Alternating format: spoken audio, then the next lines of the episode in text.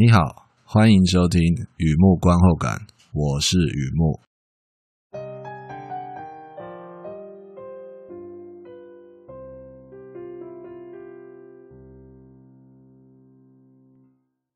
今天来分享一篇电视剧的观后感。来停顿了一下，没有错。今天来分享一套电视剧的观后感。有时候讲电影，有时候讲电视剧。如果你有看过，那很好。不妨听听我怎么看，我怎么想。如果你没有看过啊，那更好，就不会发现我在鬼扯啊。所以啊，今天要讲哪一套电视剧啊？Ted Lasso，二零二零年的电视剧，泰德拉索。和以前一样，先来说一下这套剧在讲什么。这是一套喜剧，描述一位美国教练 Ted Lasso 到英国工作。美国教练跑到英国工作，橄榄球变成足球，胜负之外还有和局啊！这位堪萨斯牛仔确实不懂英格兰红茶。事实上，该球队在英格兰超级联赛吊车尾啊，是一个战绩不佳的球队，老将和新血有摩擦，得分主力还是个借将，更别说球队老板娘找足球外行人来当教练，是为了毁掉前夫的最爱。这位美国的拉索教练会有什么样的表现？恐怕只剩荒谬和可笑啊！淹死在球迷的口水之中。可是他愿意接这份工作，在接这份工作之前已经做好心理准备。一方面选择转换空间，缓解自己的婚姻问题；二方面有信心带领球队打好每一场比赛，像极了自我感觉良好吧？其实他感觉平常心。身为教练，不用太计较输赢，应该让年轻人在场内场外都能保持最佳状态。这份信念啊，不仅体育记者停止嘲讽，当地球迷也放下啤酒杯，期待最关键的资格赛啊。Ted Lasso 这套剧啊，二零二零年的剧，也就去年的剧啊，今年二零二一年确定会播第二季。呃，也现在录音时间大概五月底六月初啊，那差不多最近就会看到第二季了，最近就会看到了。Apple TV Plus 发行这个第一季呢，一共有十集，Jason Sudeikis、Hannah Waddington、Brendan Hunt 主演。足球在这里啊是一个大背景，主要在讲人际关系、工作还有生活，设计对白非常的多。看剧的时候，稍微想一下，就会感受到故事的幽默，是一套轻松而且有内涵的剧。电视剧资讯：Ted Lasso，中文是泰德拉索。错棚教练趣事多，哎，它还有一个小副标题啊，错棚教练趣事多。还有香港版的 Model 大高龄足球教练，哎，都是指同一套剧。好的，休息一下，听听音乐。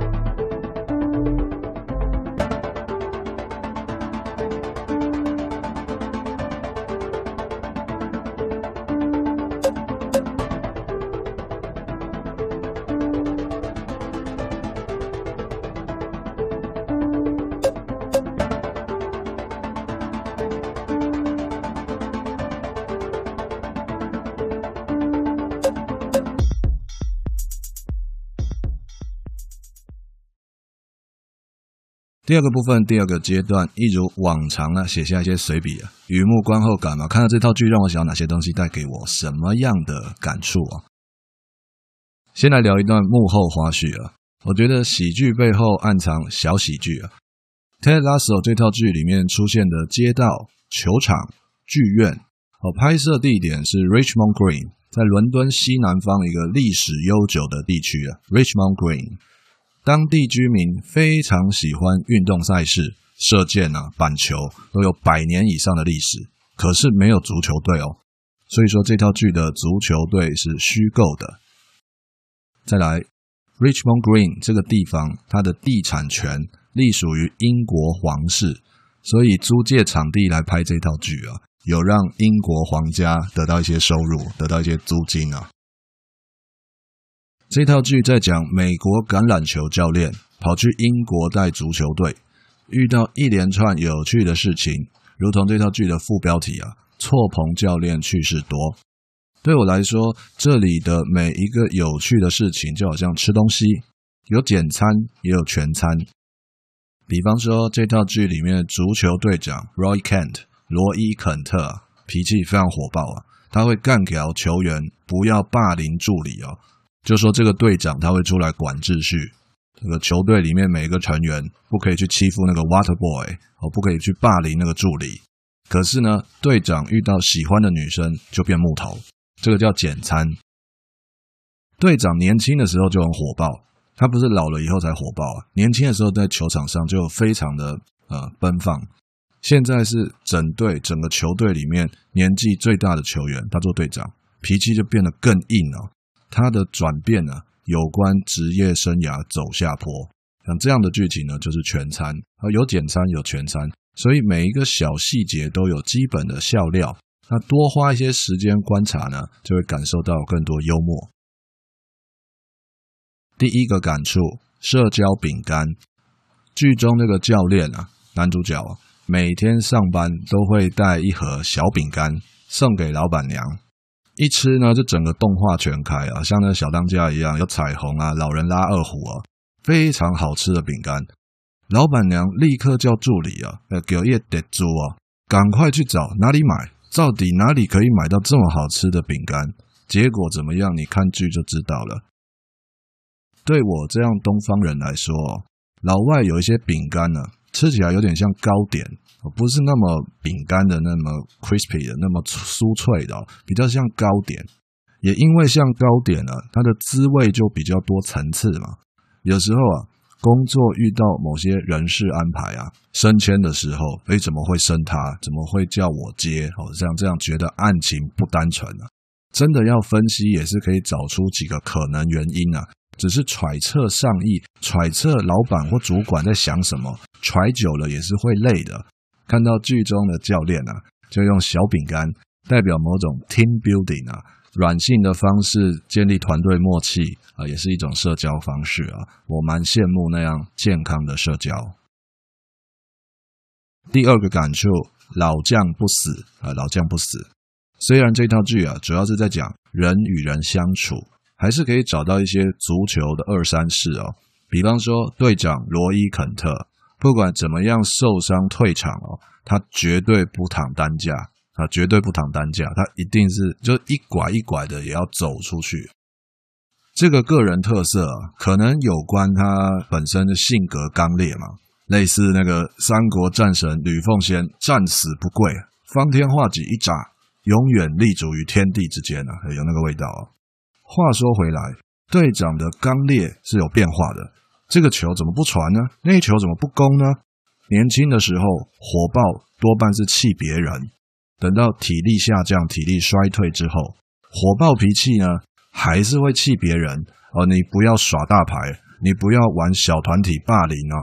同时呢，也有一部分在气自己哦。所以他这个火爆是有转变的，不是转变成温和，而是转变目标。火爆脾气有一部分在气自己，在这个残酷的球场啊，自己不想黯然退场，却又没有当年那种爆发力。执拗是强者专属的天赋与诅咒啊！也许静下心来可以让自己降温，不过华丽转身之前，还是希望有人能够懂得欣赏他最后一支舞啊！我看着觉得这有一个老将不死的味道。再来一个感触啊，调教鲜肉啊，调教一下小鲜肉啊！剧中的教练希望指引年轻人能够在场内、场外。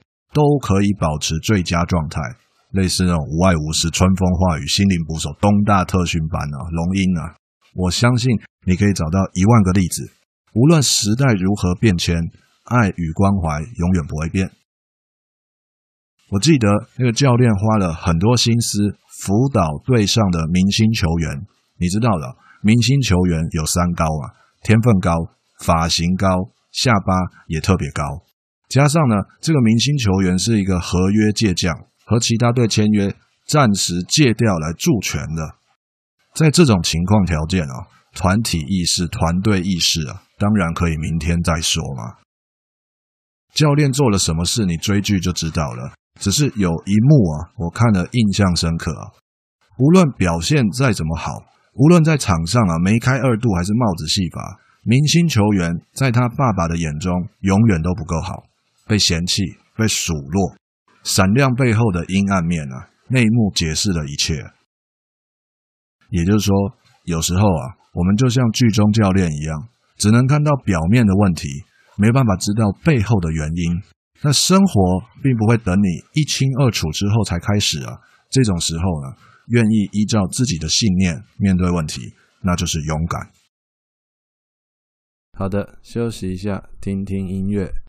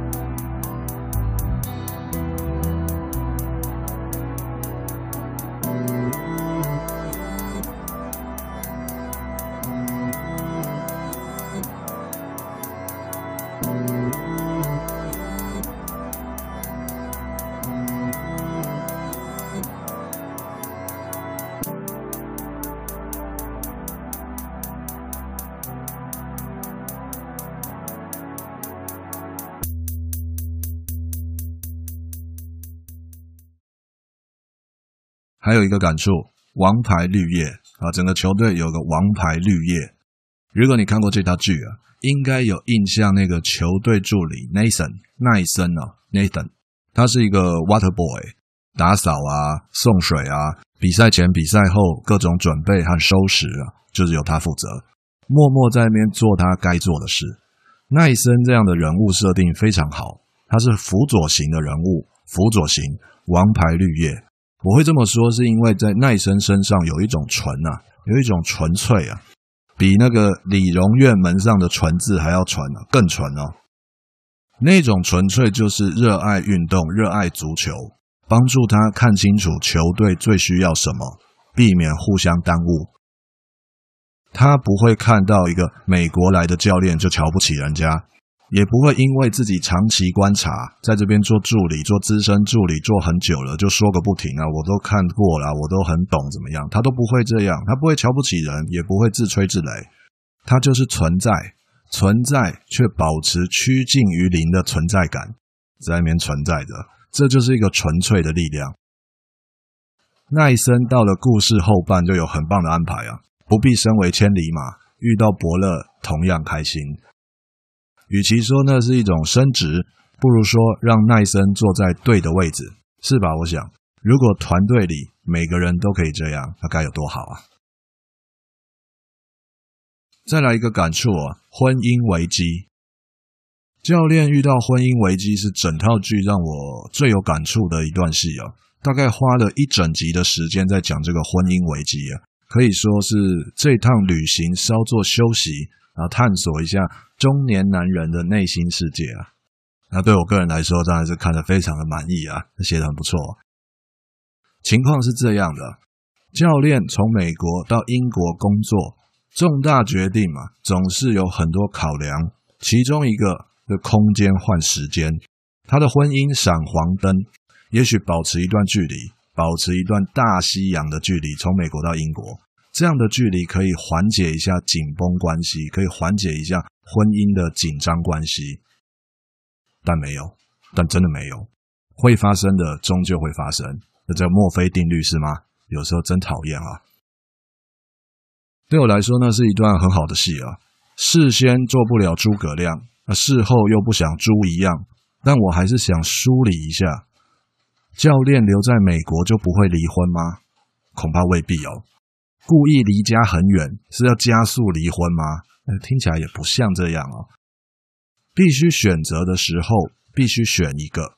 可是无论怎么选，结果早就写在星星里了，written in a star，像极了注定了。所以说，分离反映事实，当爱已成往事，蓦然回首，觉得自己好像当初选错了。朋友啊，选择就是选择，选就是选，永远没有对错。接下来有关第一季的结局。说到结局啊，还是老几挂好人探听啊，阿尼卡赫留几分给人探听，这样可能你已经准备这个周末要来看嘛？可能我的感触让你想找这套剧来看呐、啊。有些事情我永远不会先知道啊。那么第一季的结局啊，先不说那些编剧技巧啊，那个结局哦，让我感到平静。来这样说好了。我们会期待圆满的结局，可是呢，真正的圆满总是没有那么圆，有得有失才会有回忆嘛。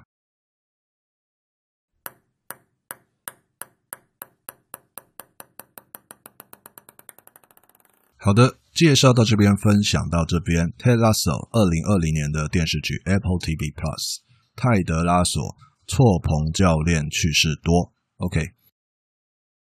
坦白说，我原本啊，我本来哦是抱着来看足球影集、足球电视剧的心情，自己也知道美国剧来做足球啊，应该没什么好看的啊。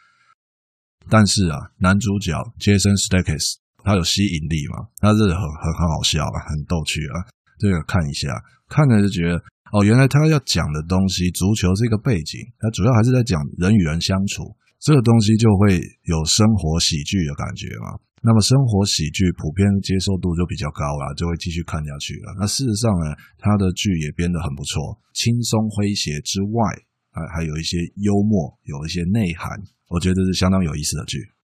好的，文章就在网站上，欢迎浏览，也欢迎上网搜寻《雨幕观后感》《雨幕散文故事》，两个都可以搜寻得到。今天呢，先到这里啊，祝你顺心平安。